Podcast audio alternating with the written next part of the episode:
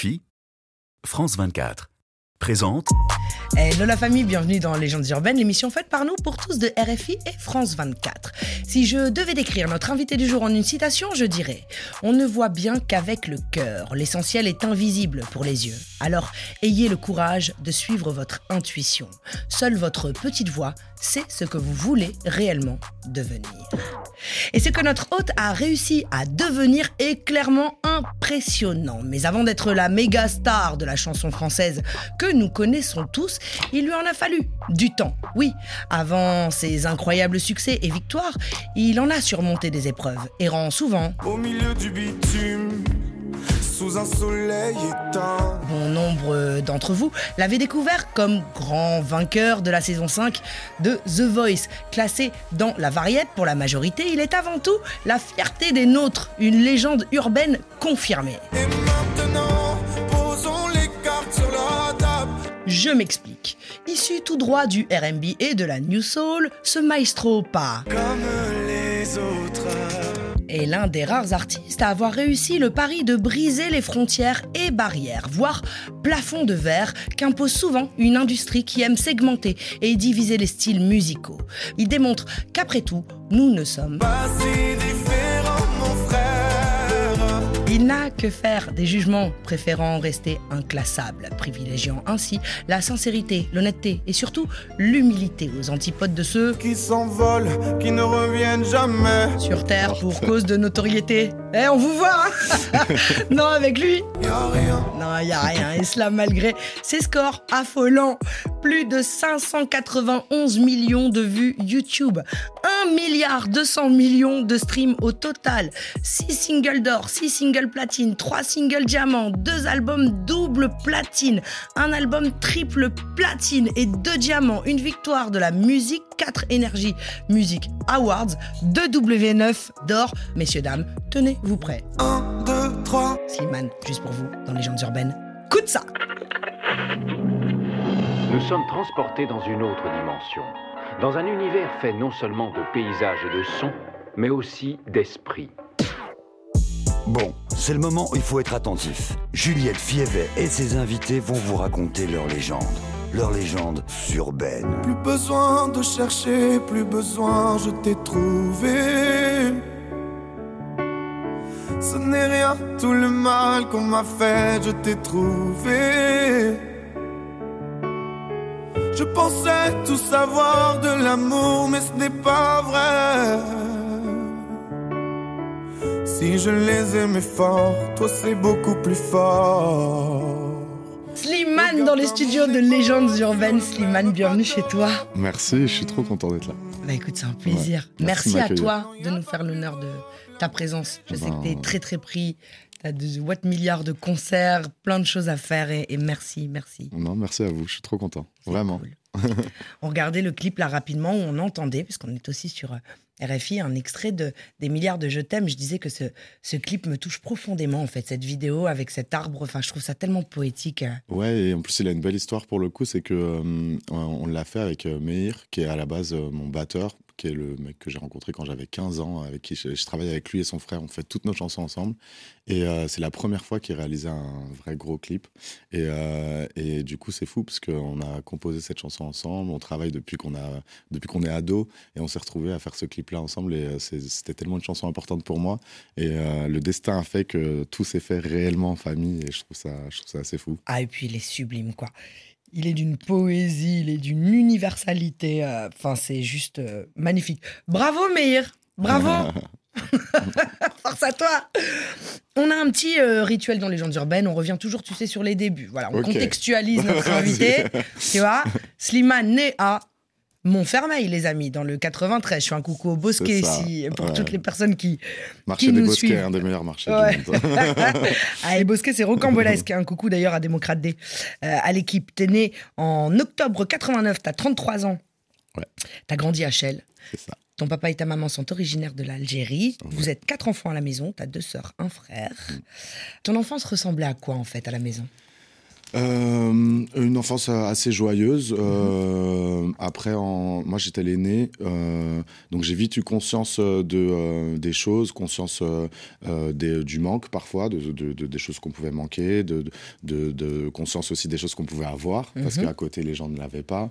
Je vivais dans une cité, donc très cosmopolite. J'ai connu beaucoup beaucoup de religions très vite, Mhm. l'acceptation des autres très vite, et en même temps ce truc-là, ouais, de grandir. Cette impression peut-être avec le temps, je me dis, euh, j'ai peut-être grandi un peu trop vite, un peu. euh, Avec plus de responsabilités, en fait. ouais, de des responsabilités, responsabilités surtout le, fait de voir en fait que je crois que comme je suis déjà de base assez hypersensible, hyper empathe, et du coup de, euh, de voir des choses très jeunes, ça m'a vite mis face à la réalité du monde en fait. D'origine algérienne, est-ce que tu grandis aussi avec. Tu grandis dans la culture française et cosmopolite, comme tu le disais, mais quels sont les trucs d'algérien que tu as? Ah, mais je grandis totalement dans une culture algérienne. Ouais. En plus, moi, il faut savoir, ma, ma grand-mère et mon grand-père ont eu 18 enfants. Ouais, Euh, donc, euh, sur les 18, il y en a peut-être 14 qui habitaient dans la même cité, ouais. avec tous les enfants. Euh, donc, on était, franchement, sans en rajouter, on était peut-être une centaine de cousins germains. Ça devait être stylé quand même, Ouais, ça. donc nous on vivait entre nous. Moi je dis Ouais. toujours j'avais pas d'amis, j'avais des cousins quand Ouais. j'étais plus petit. Et euh, donc on- donc ma grand-mère qui euh, qui euh, qui le, le- je- les lendemains d'Aïd prend la la, le- la, la- la laine du mouton qui fait des oreillers avec, Ouais. euh, toutes, euh, toutes, toutes mes tantes en train déplucher les, euh, les petits pois, mais tout ça dehors, quoi, en Ouais. cité, tu vois, genre, c'est- des souvenirs de fou. La musique, les mariages, euh, euh, tout. la- moi, la culture euh, maghrébine, la culture, parce que j'aime pas trop dire culture arabe, parce que je trouve que c'est pas la même chose. Ouais, pas la même mais chose. mais ouais, prend une, prend une très, très grosse place dans, dans mon éducation, dans ma vie et encore aujourd'hui. culture algérienne, française, ville cosmopolite, tu grandis euh, avec plein plein d'origines, d'ethnies, de religions. Ce qui te vaut quand même en plus d'avoir cette euh, voilà facilement cette euh, envie de chanter. Enfin, tu chantes et tu chantes très vite dans des chorales, dans des chorales Ouais. de gospel. Ouais, c'est Et fou. des musulmans en Mhm. fait. Et c'est, tu vois, c'est, bête. Il y a plein d'endroits où ça paraîtrait juste insipide. En France, ça l'est pas tant que ça en fait finalement. Non, ça l'est pas tant que ça. Et, euh, et c'est aussi ça, en grandissant, je me suis dit, mais en fait, mes parents, ils ont été super. Parce, Mm. que, euh, parce que je ne m'en rendais pas compte. Mais moi, quand à 12 ans, je dis à ma mère, oui, je vais faire du gospel. Aujourd'hui, je me dis, mais quand même, elle a été très open. Bah tu ouais. vois, de, et, euh, mais ça correspondait aussi à comment on avait été élevé, dans quoi on grandissait. C'est-à-dire que moi, je pouvais faire euh, un Noël orthodoxe, un Pâques orthodoxe chez mes Mhm. voisins euh, serbes. euh, et puis après, aller faire un Shabbat. Et puis après, et inviter tout le monde pour l'Aïd. J'ai vraiment grandi dans ça. Et ça, c'est quelque chose qui me bouleverse particulièrement en ce moment. Je trouve qu'on a perdu ça, qu'on est en train de perdre ça en France. Et euh, alors que, et même dans, dans les banlieues et tout, je trouve qu'on perd ça, on perd la notion de voisin, de voisinage. Euh, je vois même dans ma cité d'avant, c'est plus la même chose qu'à- c'est plus la même chose que quand nous on a grandi. Et, euh, et je trouve ça dommage parce que s'il y avait bien un cadeau que la vie de banlieue et de cité donnait aux gens, c'était ce- cette, euh, cette ouverture d'esprit et, ce- et ce- cette façon de vivre très cosmopolite. Et, euh, et, euh, et c'est dommage qu'on le perde un peu. T'as été aussi bercé par le hip-hop, Ouais, par totalement. le R&B. Euh, T'écoutais quoi Je sais que tu aimes John Legend, je sais que... Enfin, tu vas... Ouais, même. euh, quoi, de- J'ai écouté beaucoup de rap déjà, Mhm. les, les- les anciens, euh, mais que j'écoute toujours aujourd'hui, les Kerry James, les I Am, euh, je, je, je je- Psychiatre, tout ça. Ouais. j'ai- vraiment grandi dans ça. J'ai aussi, en fait, en même temps que la musique, j'ai fait du break euh, et du Mhm. hip-hop très vite avec un groupe qui s'appelle Fasté, qui s'appelait Fasté, qui ont été champions de France, champions d'Europe et tout. D'ailleurs, euh, je les embrasse. Ça fait longtemps que je les ai pas vus.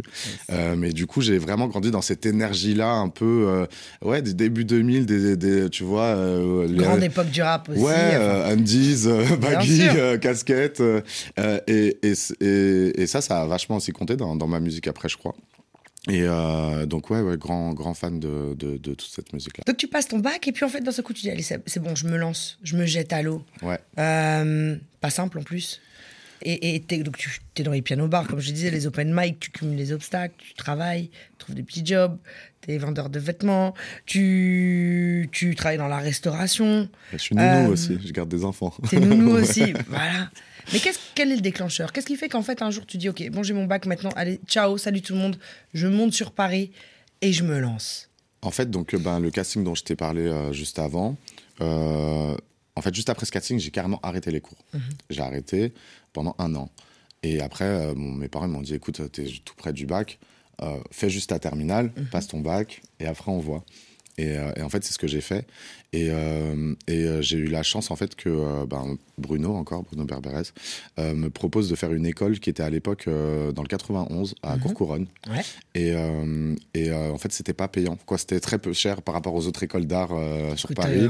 bras, Ouais. Et- mais par contre, c'était avec des super profs, c'était des profs parisiens qui venaient. Et, la- bref, il y avait des aides de la ville, etc. Et, et donc, du coup, je fais cette école-là, je fais cette formation-là, et en même temps, je travaille.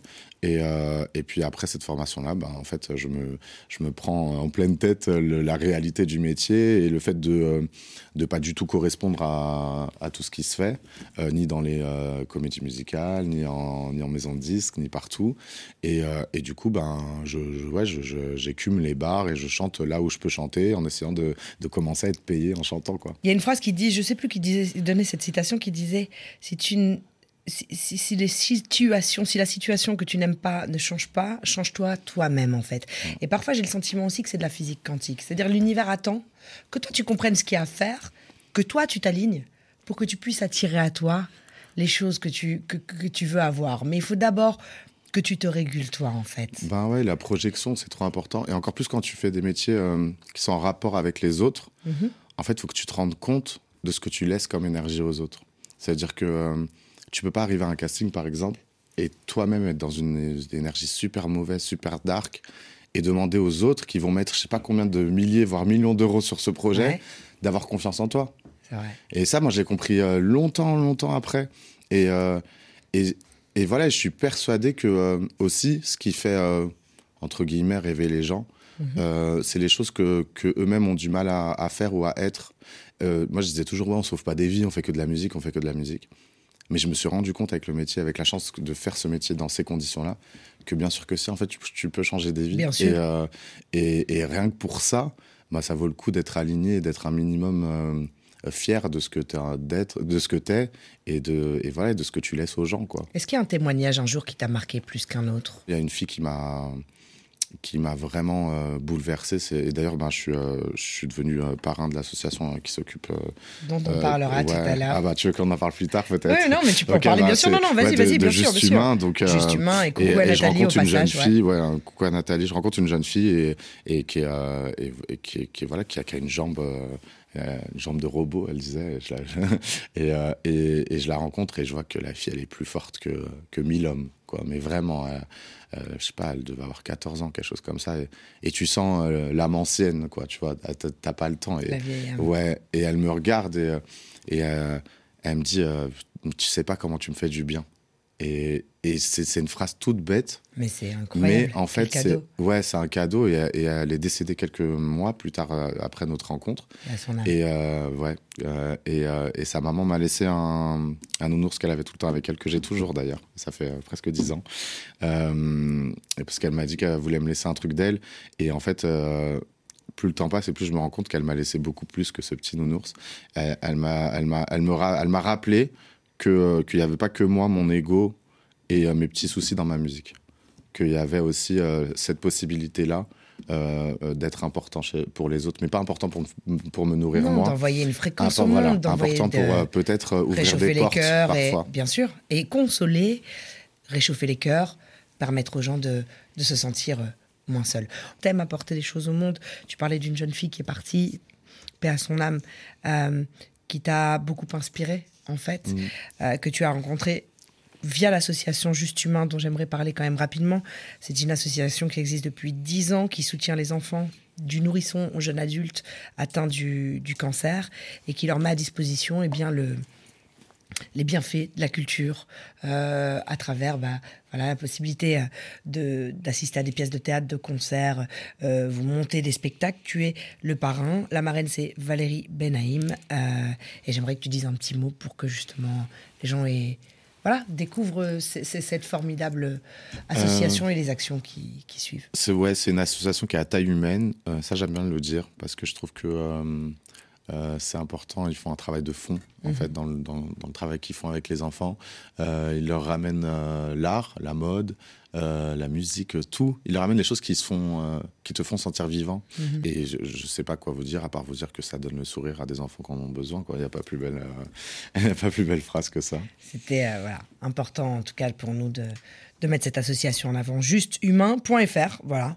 Sur Internet. Ouais. Si vous voulez euh, participer, euh, eh bien, n'hésitez pas. Mon cher ami, avant de se quitter avec euh, un message universel, tu sais que nous, on aime demander, faire un message universel aux dizaines de millions de personnes qui nous suivent et de t'entendre exceptionnellement lire un texte qui est magique et, et extrêmement profond, qui, je pense, va inspirer bon nombre euh, de, de- de- de gens.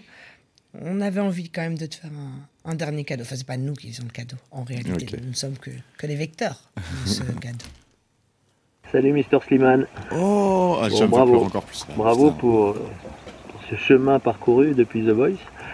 Euh, c'est vrai que tu reviens souvent en exemple comme un artiste qui, a- qui s'est fait découvrir dans un concours de chant, un concours de voix, et ensuite tu as réussi euh, l'épreuve majeure euh, de démarrer une grosse carrière après une aventure comme celle-ci. C'était juste pour te faire un petit coucou, t'embrasser et, et encore te dire que j'étais fier d'avoir euh, vu tout ça démarrer.